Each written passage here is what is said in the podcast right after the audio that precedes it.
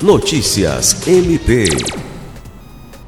O Ministério Público do Estado do Acre, por meio da Diretoria de Planejamento e Gestão Estratégica, realizou na última terça-feira, 21 de junho, uma oficina com o objetivo de orientar e facilitar a elaboração do Plano Operacional de Atuação das Procuradorias e Promotorias de Justiça, a partir das diretrizes estratégicas da instituição para o biênio 2022 a 2024.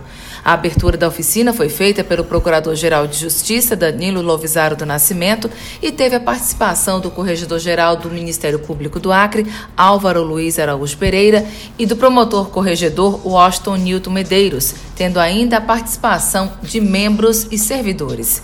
A reunião seguiu com um treinamento técnico ministrado pela diretora de Planejamento e Gestão Estratégica, Vângela Nascimento, e pela chefe do Departamento de Gestão Estratégica, Marina Jardim, que falaram sobre o uso do Sistema Integrado de Gestão Administrativa, SIGA, no que tange aos cadastros do Plano Operacional de Atuação.